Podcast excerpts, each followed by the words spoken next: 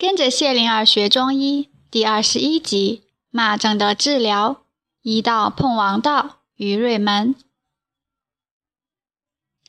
渔夫医馆门前有人排队，扁鹊走近了，向众人拱手致意，然后进了院子，见三个医者在商量着事，遂向他们一手而道：“早上好。”医者们也一手说：“早上好。”程阳子说：“岳人有个病人。”睁眼骂人，闭眼也骂人，再治不好，他的嘴要被缝起来了。你收他吗？收。扁鹊笑着说，说的三个医者松了口气，他们转身走了。扁鹊叫住季莲子，问：“你那位姑娘怎样了？”季莲子答：“病好了，聘礼也收了，就是婚期不定。”扁鹊问：“那你就等着。”季莲子的脸又晴又阴，默然之后，他才说：“我等着。”无可奈何的一摆手，走向诊室。不知道扁鹊眼珠一转，已经想到了什么。程阳子陪着一个年轻男人进入诊室，介绍说：“这是扁鹊，他会设法治你的病。”说完就退出了。扁鹊友好的请病人躺到榻上，观察到他有脸红、手汗、脚趾拘动，下巴尤其紧绷，呈现出一块红色，好像一股火气就要冲出来了。他的双眼暴瞪，怒相毕露。扁鹊的一脸平和忽然变成哀伤，他叹了气说：“你难受啊，我懂。”每天看见很多人这儿痛那儿病，我也难受啊。口气背而慢，沉而重。病人重重的出气，吸了气说：“我是控制不了自己啊。”扁鹊点头说：“我伤心的时候也觉得是这样啊，后来想出了一个办法。”倒是管用，你想听吗？口气悲而慢，沉而重。病人兀的点头了。扁鹊慢慢的说：“我就躺下，像你这样，把手脚都张开，把自己的肋骨升上来，降下去，重重的出气，把眼睛闭上。示范演说，再加一句。”你可以试一下。病人在扁鹊的指导下开始照样子做了，把手脚都张开，把肋骨伸上来，哎，降下去，哎，再伸上来，哎，降下去，哎，重重的出气，把眼睛闭上。你做的很好，请再来一遍。扁鹊缓缓地说，病人慢慢的做。子阳看见病人的怒容舒展，紧张消散。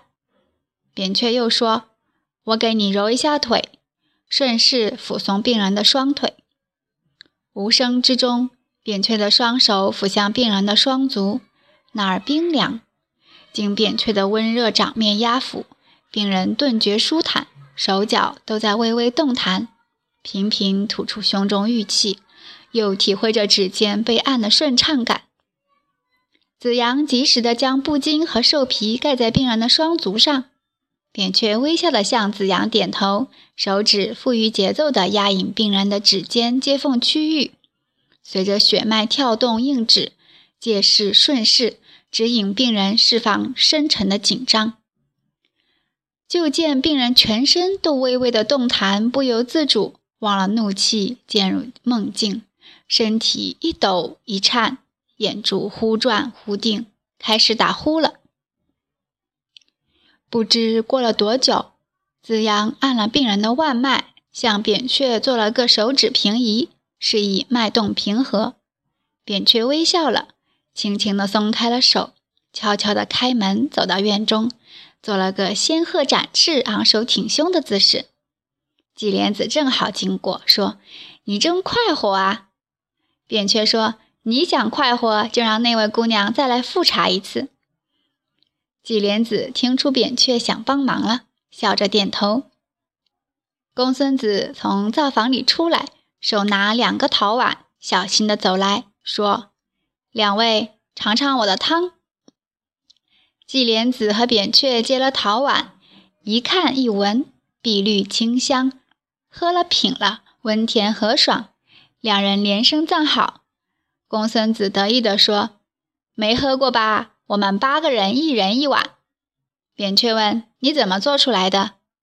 公孙子答：“我让太太买了个小石磨，用刚成型的嫩豌豆加水磨出来，刚烧开了就送来了。”季莲子说：“难怪你这么滋润，会吃会喝呀。”公孙子的嘴笑开了，从脸的一侧咧开到另一侧，他用手指着院外说道：“病人不会吃。”又指着自己说道：“会吃不病人。”接过喝光了的陶碗，哼着小调进了灶房。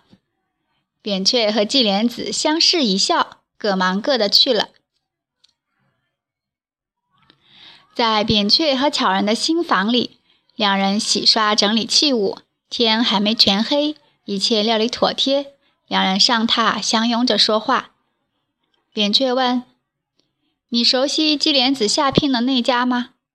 巧人答：“不熟悉，但知道那家姑娘很美，跟我一样大，还没入季家的门。为什么？因为季家人多事多，那个姑娘以前病过，怕进门后累了再犯病，新媳妇病倒累倒，让人送回老家，多没面子。这种事可听多了，那姑娘当然怕了。你怎么不怕？”我只管着我们两个，我怕什么？巧人幸福地摆动着头，又说：“还有好事要告诉你。晋国的那四万亩田已经安顿了，七分用来种桑树、办丝厂、织锦、制袍，三分种粮，养鸡鸭牛羊。两年后在桑林里养鹅，让鹅来护林，还可以少雇人呢。”扁鹊很开心，说：“过两年。”我们要发大财了。巧人笑着将脸贴在扁鹊的胸前。